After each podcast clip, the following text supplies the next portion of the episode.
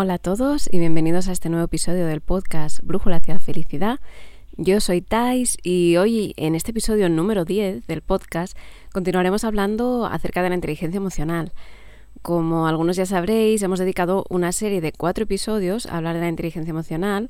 Bueno, hoy sería el cuarto y vamos a traer este último episodio de esta serie en el que hablaremos de la gestión de nuestras emociones a través de la inteligencia emocional. Eh, voy a hacer un poquito de resumen de lo que ya hemos hablado hasta hoy. Eh, bueno, en el episodio número 4 del podcast hicimos primero una introducción a la inteligencia emocional, hablamos de qué es, cuáles son sus características, en el episodio número 6 hablamos del funcionamiento de nuestro cerebro y de cómo conocer eh, el funcionamiento del cerebro gracias a la neurociencia nos ayuda a mejorar esta inteligencia emocional. En el episodio número 8 estuvimos hablando de neuroplasticidad y de cómo poder cambiar nuestras respuestas automáticas por unas nuevas y, bueno, cuáles eran las características que nos permitían hacerlo. Y en el episodio de hoy hablaremos de qué son las emociones, dónde las sentimos, cuáles son sus características y cómo ejercitar nuestra autoconciencia emocional para darnos cuenta de ellas y ser capaces de gestionarlas. Así que si os interesa este tema, bueno, os invito a pasar este rato conmigo y vamos a empezar a hablar sobre ello. Bueno, pues lo primero de todo, en este episodio en el que hicimos una introducción a la inteligencia emocional, os hablé de diferentes elementos que teníamos que tener en cuenta cuando hablamos de inteligencia emocional y uno de ellos era el de la autoconciencia o autoconocimiento emocional. Eh, que bueno, que probablemente eh, sea la base de la inteligencia emocional. Pues bien, relacionado con esto, hoy vamos a hablar de un tema que tiene una gran importancia para ser capaces de desarrollar nuestra autoconciencia y es el entender nuestras emociones. Así que, bueno, para empezar, podríamos preguntarnos qué son las emociones. Las emociones son un cambio brusco de nuestro estado de ánimo ante una situación o estímulo que puede aparecer tanto en nuestro entorno, a nivel externo, como en nosotros mismos, a nivel interno. Las emociones se producen de una manera automática y es inconsciente para nosotros. Por tanto, son reacciones que no podemos controlar. Eh, no podemos dejar de sentir emociones.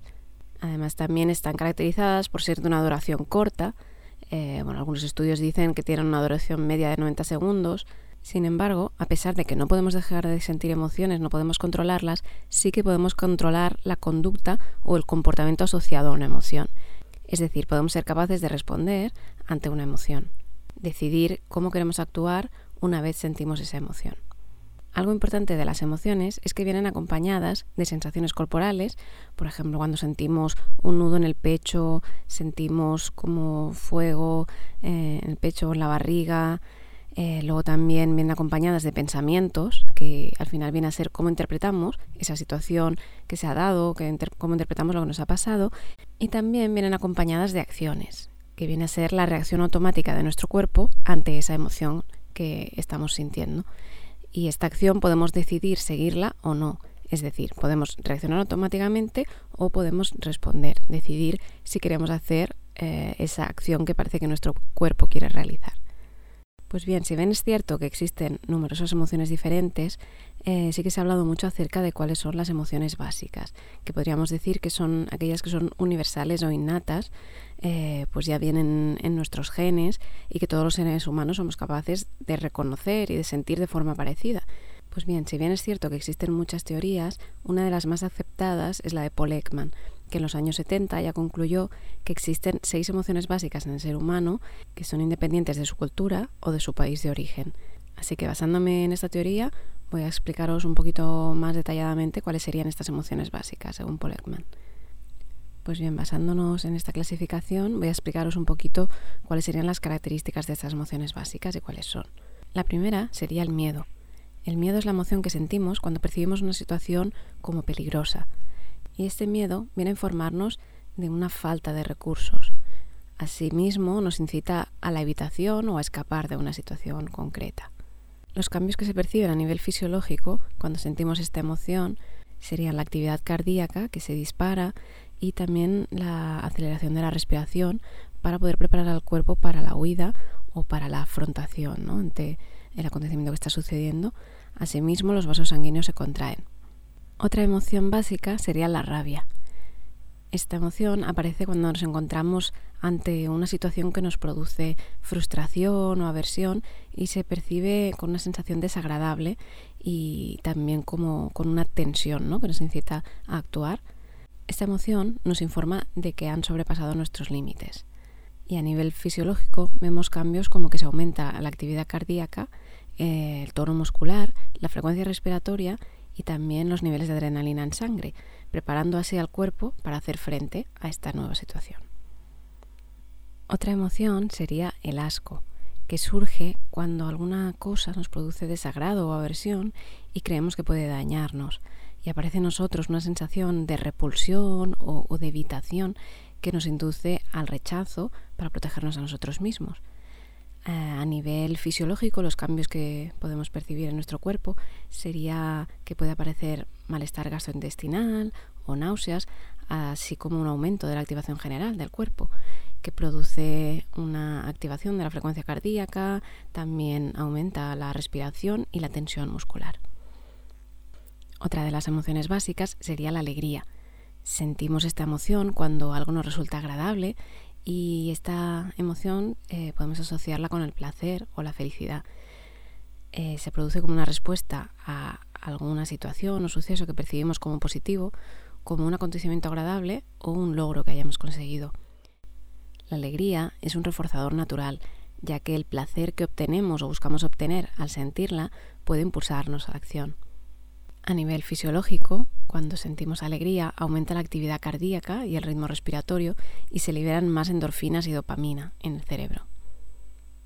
Otra de las emociones básicas sería la tristeza, que aparece ante la pérdida de algo que es valioso o importante para nosotros o cuando nos sentimos impotentes de llevar a cabo alguna acción para solucionar lo que nos apena. Eh, tiene una función autoprotectora, ya que se activa en nosotros como una especie de filtro en la percepción que centra la atención en nosotros mismos para ayudarnos a superar la pérdida y nos motiva a la reintegración y al aprendizaje, así como también nos impulsa a buscar apoyo social fuera. Cambios a nivel fisiológico que podemos percibir cuando la sentimos es que aparece como un decaimiento del estado de ánimo y se reduce significativamente el nivel de actividad cognitiva y conductual en nosotros. Y por último, otra de las emociones básicas según esta clasificación es la sorpresa, que surge ante una situación nueva, eh, imprevista o extraña. Eh, viene acompañada de una sensación de incertidumbre por un suceso no esperado y a nivel fisiológico nos damos cuenta de que se desacelera la frecuencia cardíaca y aumenta el tono muscular y la amplitud respiratoria y de la misma manera se activan los procesos atencionales para recoger información y orientarnos ante esta nueva situación que está sucediendo. Bueno, estas serían las seis emociones básicas y bueno, yo como, recomendación hemos hablado en alguna ocasión que la verdad es que sería muy positivo eh, que, las escuelas del futuro eh, enseñaran a, sus alumnos mm, un poco más acerca de la inteligencia emocional, eh, acerca de, las emociones para conocerlas. Y por tanto, si sois madres y padres como yo, eh, os recomiendo encarecidamente que eh, acompañéis a vuestros hijos a que conozcan estas emociones, a que sepan, ¿no? especialmente estas emociones básicas, cuáles son, qué, sentimos cuando, cuando las sentimos, que sean capaces de reconocerlas en su cuerpo con mayor facilidad y hablar de estas emociones en nuestro día a día, que sean conscientes de cómo las estamos sintiendo nosotros y poder explicárselo, les ayudará a tener más conciencia emocional poco a poco y que en el futuro sean personas con, más capacidad de inteligencia emocional, bueno, con una capacidad más eh, desarrollada de su inteligencia emocional, que sin duda es algo que les, les ayudará muchísimo en su vida. Bueno, y en este punto nos podríamos preguntar, ¿son lo mismo los sentimientos y las emociones? Bueno, pues como hemos comentado, las emociones son respuestas automáticas que tienen una duración corta y, que no podemos inhibir. Los sentimientos, eh, sin embargo, y a diferencia de las emociones, son conscientes y requieren de nuestro pensamiento. Por tanto, un sentimiento sería una emoción unida a un pensamiento, que puede tener una duración mucho mayor que las emociones. Esto significa que a pesar de que las emociones sea algo eh, que vivimos de una manera muy momentánea, ya que son muy rápidas y, vienen de repente, Cuando unimos este pensamiento, cómo la interpretamos nosotros, puede variar mucho el efecto de una emoción en nosotros, ya que se inicia como una emoción, pero según cómo la interpretemos, eh, cuando la transformamos ¿no? en un sentimiento, cómo nos afecta a nosotros, puede hacer que este sentimiento dure mucho tiempo. Eh, puede ser que, que, algo, ¿no? Pues una tristeza pueda arrastrarnos mucho más tiempo de, del que querríamos, ¿no? Y que pueda convertirse en una depresión, etcétera. Y como vimos cuando hablamos del funcionamiento de nuestro cerebro, las emociones se originan en el sistema límbico, que, como ya dijimos, actúa de una manera inconsciente. Sin embargo, el sentimiento se origina en el neocórtex, que es la zona más nueva del cerebro y sí que actúa de manera consciente. Por tanto, como hemos dicho, las emociones son algo automático que todos los seres humanos eh, sentimos, no podemos evitar sentir, eh, precisamente ¿no? al, generarse en esta parte más primitiva de nuestro cerebro de manera automática. Pero sí que podemos gestionar nuestras emociones. Y el primer paso para ser capaces de gestionarlas es ser conscientes de ellas, de, cuál es esta reacción automática ¿no? que está teniendo nuestro cuerpo, nuestro cerebro, para ser capaces de elegir cómo queremos responder tras percibir esta emoción en lugar de reaccionar automáticamente ante esta emoción. Y esto vendría a ser la autoconciencia o el autoconocimiento emocional del que hemos hablado. Por tanto, lo primero que necesitamos para empezar a gestionar nuestras emociones es conocerlas, conocer los tipos de emociones que existen, mm, de qué manera se suelen presentar en nuestro cuerpo, qué reacción automática producen en nosotros y también conocer cómo funciona nuestro cerebro, que ya hemos hablado en, otro episodio, y que es la neuroplasticidad, la capacidad que tenemos nosotros de cambiar nuestras respuestas automáticas gracias a esta capacidad de plasticidad de nuestro cerebro. Pero para hablar un poquito más en detalle de este punto, pongamos un ejemplo para entender eh, de qué manera funciona esta gestión emocional. Bueno, cuando nosotros adoptamos una postura de observador de nuestro cuerpo y de nuestra mente, eh, es decir, estamos observando que cambios ¿no? se producen cuando yo siento una emoción, eh, qué impulso tiene mi cuerpo, qué, qué quiere hacer, ¿no? Cuando eh, pasa algo desagradable, mm, pues eh, siento como que me quiero poner a gritar o a decirle algo desagradable a alguien, por ejemplo. Entonces, si somos conscientes de estas reacciones automáticas que se generan en nosotros, es entonces cuando nos damos cuenta de lo que está sucediendo y podemos aprovechar esta pequeña fracción de tiempo entre el estímulo y la respuesta para escoger cómo responder en lugar de reaccionar. Por ejemplo, en el caso de que imaginaos que estamos hablando con nuestra pareja y hace algo que nos desagrada y de repente no, pues reaccionamos, eh, nos sentimos ¿no? que viene una emoción de rabia, nos enfadamos y, de repente nos damos cuenta desde esta posición de observador que estoy teniendo como unas ganas, ¿no? como que me está viniendo eh, la reacción de, de responderle, ¿no? Pues siempre haces lo mismo o, gritarles que eres un eh, eh, lo que sea, ¿no?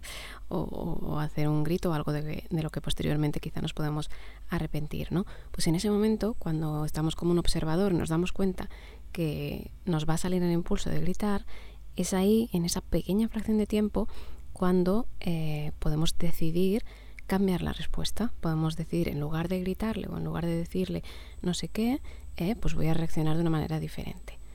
Y esto es imposible hacerlo si no somos conscientes de lo que está pasando, si no notamos eh, esta sensación de rabia ¿no? que ha venido a nosotros, este, esta emoción. Y lo primero que necesitamos para ser conscientes de que esta emoción de rabia está viniendo a nosotros es conocer estas emociones.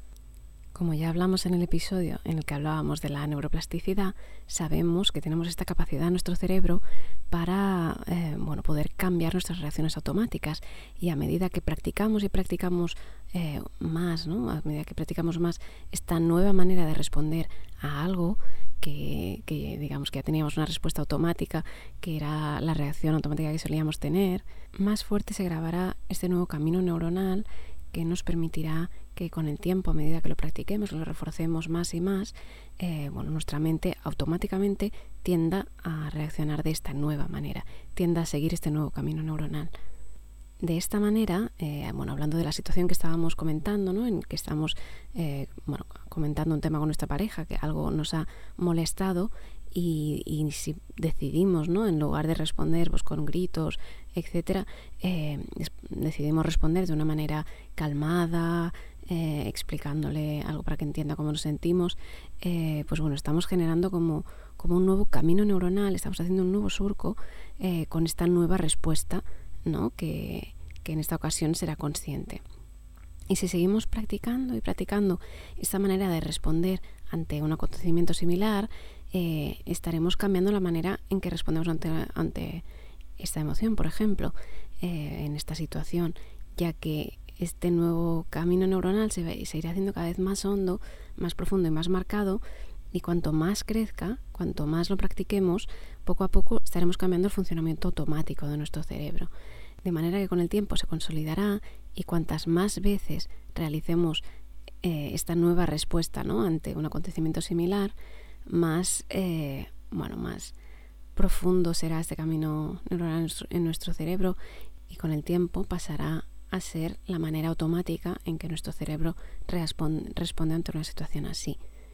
Por tanto, la grandeza de la gestión emocional y la inteligencia emocional es que todos podemos esculpir nuestro cerebro y podemos generar nuestros nuevos caminos neuronales, podemos generar nuevas respuestas enseñando al cerebro a actuar de nuevas maneras que nosotros estemos escogiendo.